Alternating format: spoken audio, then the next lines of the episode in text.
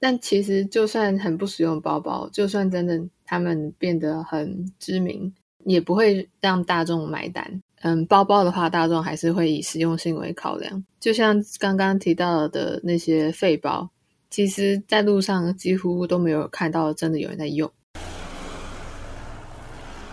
嘿，你跟自己熟吗？忙碌了好一阵子，却总是忘记自己最想要什么样的生活吗？在心里找个安静的角落坐下来，给自己一杯咖啡的片刻。和最赤裸、最真实的你来场近距离交流。我是 mini，这个节目献给正在朝向理想生活模式迈进的你。欢迎你的加入，体验精准生活所带来的美好。精准美学将会带领你探究居家美学、生活模式、极简思维。每个人都是不完美的，但你认真生活的样子最美。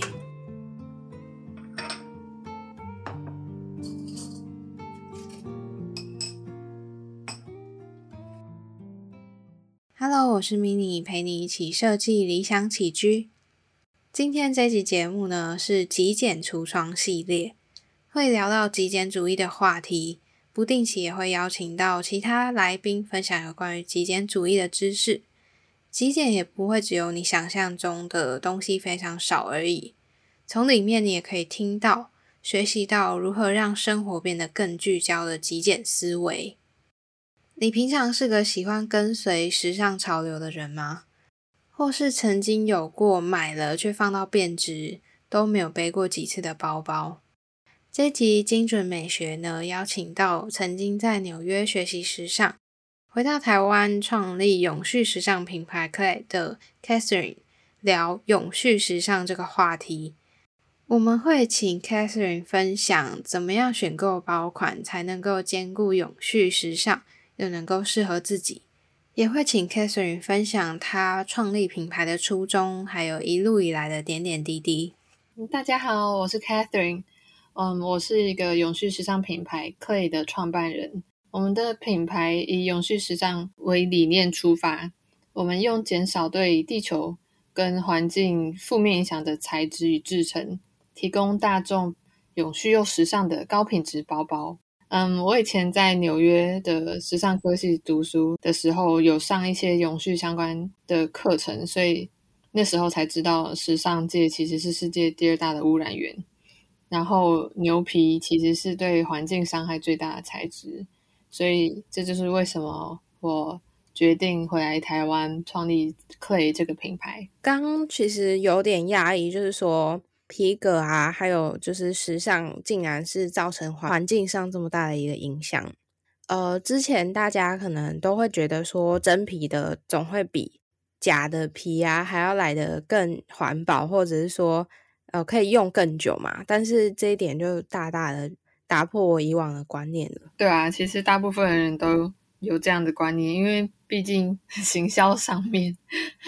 是很很重要啊，而且高端的品牌目前他们大部分的商品都还是用动物皮革制作，所以会让大家觉得动物皮革就是比较好，就比较有质感等等。为什么今天会想要邀请到 Catherine，也是因为呃，我主要也想要推崇永续的时尚。永续这个概念我觉得很重要，因为我常常看到你在 IG 上品牌的 IG 上有分享很多。用什么样的观念，然后去看时尚这个议题？那还有很多基本的一些，比如说包包的小知识吧。那我就想要跟 Catherine 讨论看看，像呃，我们一般人要怎么样去选购自己觉得不错，然后又不会说是很短暂的快时尚的一些单品，要怎么样去判断？这个东西是不是值得你去购买？因为我觉得时尚其实很主观。我觉得大家在选购包包的时候，最重要的一点是看自己喜不喜欢，而不是因为流行就买了某一个包包。因为这样子等到流行退潮的时候不背了，那就还蛮浪费的。对，所以除了嗯在购买时要跟随自己的风格之外，实用性也是很重要。像我自己的话，我是。偏好我的手还可以用的那种包包，像比如说，如果我拿手拿包的话，那其实很不方便。这就为什么现在大家也比较少拿手拿包，因为因为这样就很难拿其他的东西。所以我本身就蛮喜欢后背包，对，就是为什么第一个商品决定是后背包，因为后背包就可以让两只手都空出来，也会减少就是肩膀的负担，就是对啊，会平衡一下。我也喜欢有把手的斜肩包，就是斜背包这样子。因为如果我可能一边肩膀累了，或是另外一半肩膀也累，就是我就有把手的话，我还可以用手提这样。哦，就是稍微和缓一下。因为刚刚我有听到你说，比如说第一个商品决定是要用后背包嘛，然后因为我其实一开始也有在关注，那我就有发现，就是嗯，环保皮革这件事情，又加上可能呃皮革，然后做成比较大的。呃，后背包的话，那会不会很重，或者是说会让人觉得很笨重、太厚啊，不好去拿取嘛？但是因为后续就是呃一些机缘之下，就有机会直接到现场参观那个 Catherine 他们品牌的呃环保皮革的后背包，那我就发现其实很轻，而且如果说是嗯双肩背的话，背起来也不会有负担，这是的确的。那还有一个是，我觉得放东西也比较可以放的多一点。如果说，呃，比起刚刚说的斜背啊，还是说是那种小包嘛，如果说是后背的话，承重可以比较高一点，然后也不会觉得侧背的时候很酸，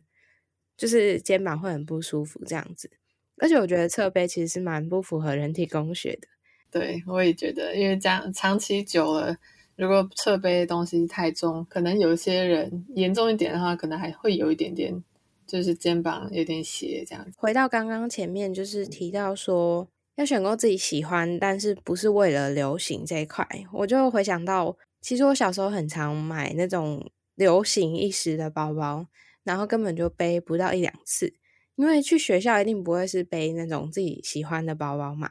那平常出门的时间也不多，可能就。那一次的什么校外教学，或者是说跟家人出去玩，但是有时候那一个呃很流行的包也不见得很适合带出去，它的实用性的确不高。嗯，就真的新新的可能就放到材质很差之后就丢掉。嗯，刚刚有提到，比如说肩背包、那后背包等等手拿包这些，那我就会想要问一下 Catherine，就是以。时尚的角度出发的话，为什么那种手拿包啊，或是嗯小包，就很多精品包都会叫他们废包嘛？那如果说以这种角度看的话，为什么这些不实用的包包会造成所谓的流行呢？其实大部分会造成流行的商品，刚开始都是因为他们的行销方式，各个品牌啦都会赞助啊，或者花钱让很多名人跟 KOL 去背他们新的商品，这样子就会让更多他们就追踪这些时尚嗯前端者的粉丝也跟随他们，不管实不实用，对时尚流行大部分都是从这样开始。所谓我刚才说的那些名人 KOL 品牌会叫他们为早期使用者 （early adopter）。就一方面他们可能自己会去买，一方面他们也可能是业配这样子。但其实就算很不实用包包，就算真的他们变得很知名，也不会让大众买单。嗯，包包的话，大众还是会以实用性为考量。就像刚刚提到的那些废包，其实在路上几乎都没有看到真的有人在用。因为其实很多商品的诞生，并不是让大众去买它，而是造成话题跟提高品牌的曝光度。这样，嗯，很谢谢 Catherine 的分享。我刚刚其实有点讶异，有关于就是说，嗯，他们是为了包装他们的品牌形象，那也可能是让这个包包当成一个，就像艺人们在炒绯闻那种感觉，就是他们要博版面，所以才会做出这个包包。那他也并不是希望大家去买去背，而是他只是希望大家看到这个东西，然后去讨论。那甚至有些人拥有它是一个指标吧，或者是一个可以跟人家说嘴的话题，是这个意思，对不对？对对，很讶异诶，因为我知道精品界的确大家都是会这样互相比较的，但是我觉得还是有很多精品的呃抄袭者嘛，他们会去做，那一样就会有人去买单这些东西。比如说这么多种类型啊，我们刚刚提到的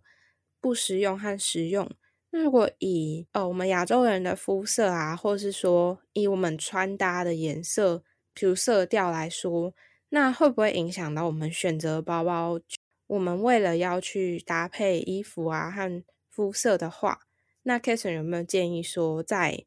呃外表上我们要怎么去选择一个包包的颜色呢？嗯，最重要当然是喜欢就好啊，因为有时候就算一个包包或者衣服跟我们本身肤色不搭，但自己如果太喜欢的话，就 就觉得如果自己还撑得起来的话，那我当然完全不反对。或者就就可能朋友有时候会买不适合自己身材的包包或衣服，就算念了也不会改。对，所以这样子的角度来看，嗯，那些美观性的其实也只是参考啦。对。以实用性来说的话，当然深色会是比较多人选的颜色，尤其是比较大的包款。但小的包款的话，因为比较少会用到，所以会多多一点的人会想要尝试比较亮的颜色。但其实我本身包包没有很多，而且我有点懒，就不喜欢把东西移来移去，所以都我大部分的包包是黑的。对，但是如果我有很多不同颜色的包包的话，以美观性的角度，我会比较在意的是有没有跟我穿搭整体的，就跟我本身自己的衣服穿搭整体有没有协调，还有有没有平衡感。像我如果我的衣服如果我穿的是偏暖色的话，那我一定会选暖色的包。对，因为如果暖暖色跟冷色这样搭起来会有点怪。我衣服穿搭如果有什么很明显的花纹啊。我包包就会选择比较简单的，就可能如果衣服穿的是就是整全部都是花这样子，那我包应该就会素色，对，就不会让整体看起来太多太复杂这样。你想要动手尝试整理，却又不知道从哪里开始吗？现在点选资讯栏的第一个链接，免费索取整理懒人包，这是我整理了上百个家之后的同整报告。针对不同的混乱原因对症下药，用最简单的步骤让你踏出改变的第一步。我刚刚有听到一个关键点，就是比如说，第一个就是自己最喜欢为主嘛。像有些人，他们可能认为他们可以驾驭起这样子的颜色，就我刚刚是联想到，比如说，呃，什么荧光黄或者是荧光粉那种颜色。然后，当然这是很极端啊，或者是说，像前阵子有流行那种透明的包包，就是你什么东西都看得到。那我想问一下 k a t h e r i n e 对于这种透明包有没有，就是可能它是某个时尚单品所流传下来的吗？还是你怎么看透明包款这样子？对，它一定也是某一个，我只是不知道是哪一款 留下来，但是是觉得很夏天啦。小时候我不知道，可能去海边玩的时候，就是会有一些透明的包包。那现在又流流行回来，因为时尚本来就是一个圆圈，就是十几年会再次流行一下。像现在又开始流行喇叭裤一样的概念，就是有比较起以往的喇叭裤又再窄一点点，对啊，就没有那么的夸张。那呃，我刚刚还有想到，就是比如说，嗯，把东西移来移去，这点我也很有共鸣，就是。我包包其实也没有很多，那我很常是，比如说换了一个包，然后忘记了什么东西在另外一个包包，我就很会突然很错愕吧。如果那时候人已经已经在外面了，对啊，那我也觉得，比如说刚 Catherine 提到的，就是呃花纹配素色，或者是说暖色调，那就搭配暖色调的包包，我觉得这点是大家可以去呃思考，然后也可以去。试试看，然后练习看看，就是在购买或者是说在搭配的时候拿来运用的一个方法。那哦，接下来我就是想要问到 Catherine 有关于就是预算这点，因为比如说像有些东西它并不是真的卖它本身的价值，而是有包含它的品牌，或是说，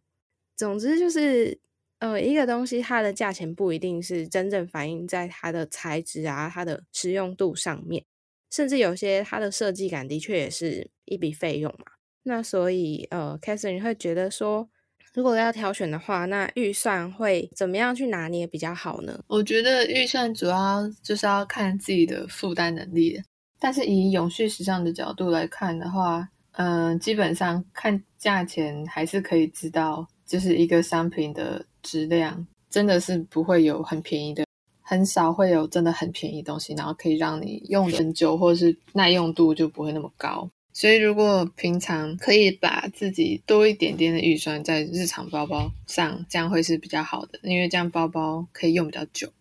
然后自己也会想要呵护那个包包，使用上会比较小心。但是，嗯，我当然也不建议放太多的预算在不管是包包还是其他的时尚用品上啦，因为这样。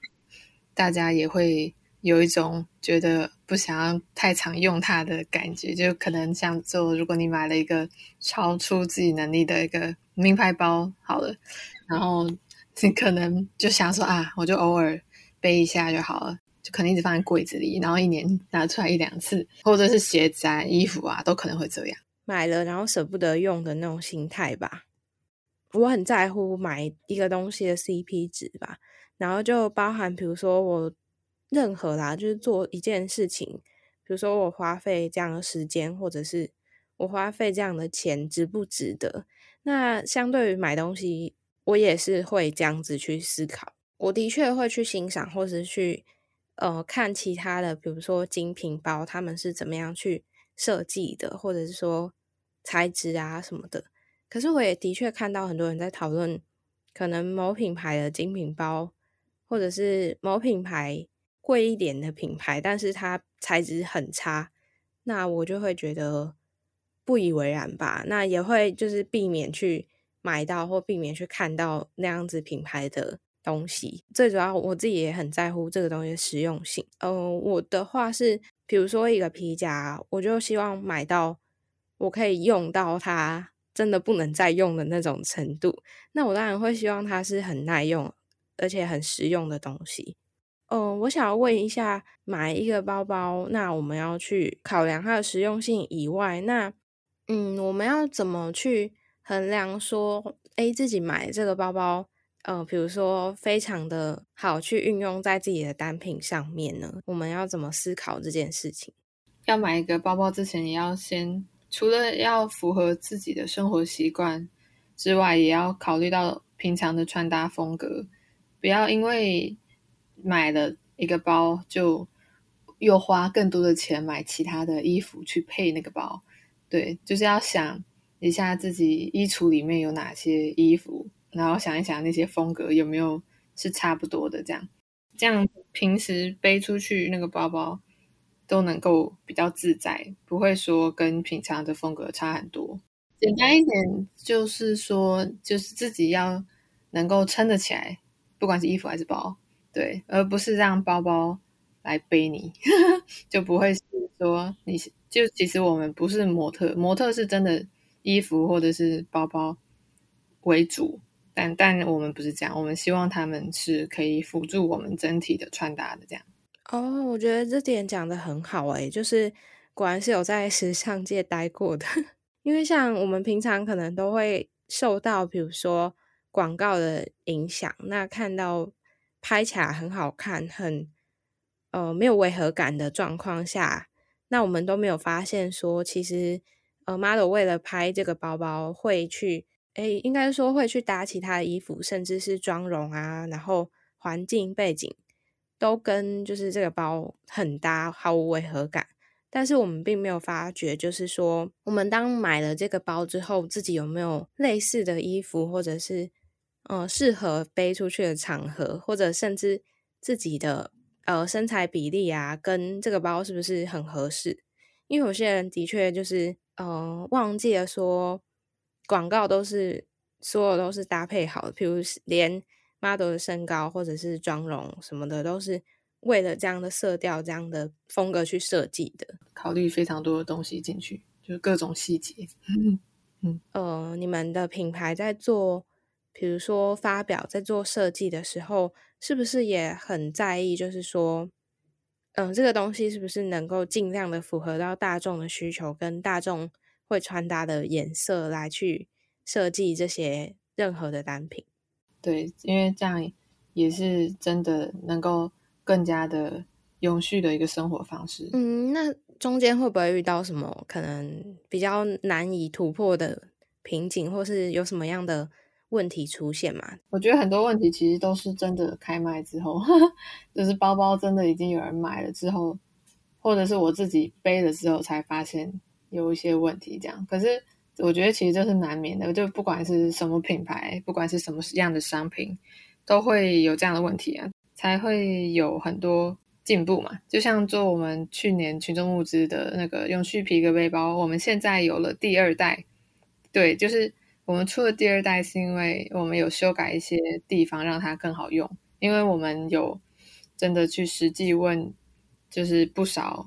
真的就买我我们包包的顾客，他们就会给我们他们的各种意见啊。然后像我自己，当然也是一直都在背。对，但是每个人都有还是会有不同的意见，所以我都会评估这些意见，然后去看有没有更好的解决方法。这样的确会是一个很好的帮助啦，而且很少就是很少包他们会再花时间去做第二代的修正，通常都是再出一款不一样的。的确是让我觉得很压抑，有关于就是在修改的这部分。对啊，因为毕竟刚开始我们的整个。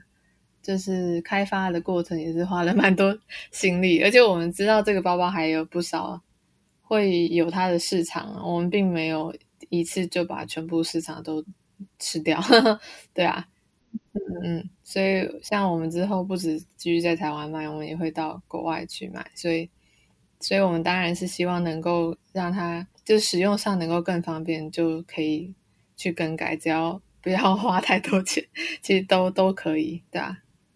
也很希望未来可以顺利，就是发展到其他的国家去发售。那今天我也想要在这就是询问一下 Catherine 有关于你们品牌有没有其他近期未来的规划，可以跟听众朋友分享一下。好啊，我们最近 Pinkoi 的设计馆开幕了，它的嗯设计馆就叫 Clay C L E。然后目前我们上架第一个商品就是我刚刚提到的，我们去年群众募资成功的。的永续皮革背包叫 Dream Backpack，它的第二代。然后呢，今年六月底应该会再上架一款新品，呃，它是斜背的手机包。对，然后今年也会有其他的新品陆续贩售，像公事包啊，可以挂在脖子上的零钱卡夹，男生的短夹跟名片夹。然后今年我们也预计会再次群众募资，然后贩售是女生的长夹，这样。所以，如果大家对我们品牌现在或是未来商品有兴趣的话，或是想要了解更多跟永续时尚相关的知识，可以追踪我们的社群，IG 跟 Facebook 都可以查 CLE 台湾，这样就可以找得到我们哦。那我也很真心祝福，然后也期待未来就是可以看到，然后也很谢谢 Catherine 今天来到我们节目，不会，谢谢你的邀请。经过这次访谈，我才理解到时尚背后原来有这么多的内幕，还有以往对于买东西，无形中背后有这么多个因素是由品牌去操控的。今天 Catherine 有分享几个要点，也是可以让我们在逛街的时候适度的提醒自己。像是我觉得最有印象的这句话是：不要让包包来背你，而是你背包包。我觉得这句话很有趣。我希望也可以在这里提醒你，要找到自己最合适的，而不是去迎合外界时尚的眼光。在节目结束之前，我也想提醒你，理想生活需要透过实践来打造。想象一下，属于你美好的生活会是什么样子？瞄准目标之后，规划路线，再勇敢的迈开脚步，往你的理想生活前进吧。我随时都欢迎你和我分享路上遇到的风景，甚至是到达目的地的喜悦。祝你有个美好的旅程。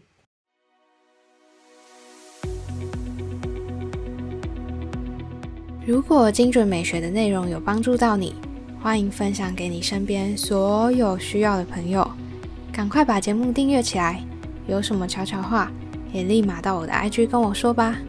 虽然我知道你跟我一样，可能会先潜水个好一阵子，但是我不会读心术，你知道的。我的 IG 跟脸书都是 M I N I M A L I C E 点 T W，想看我的日常分享，就快动手按下追踪吧。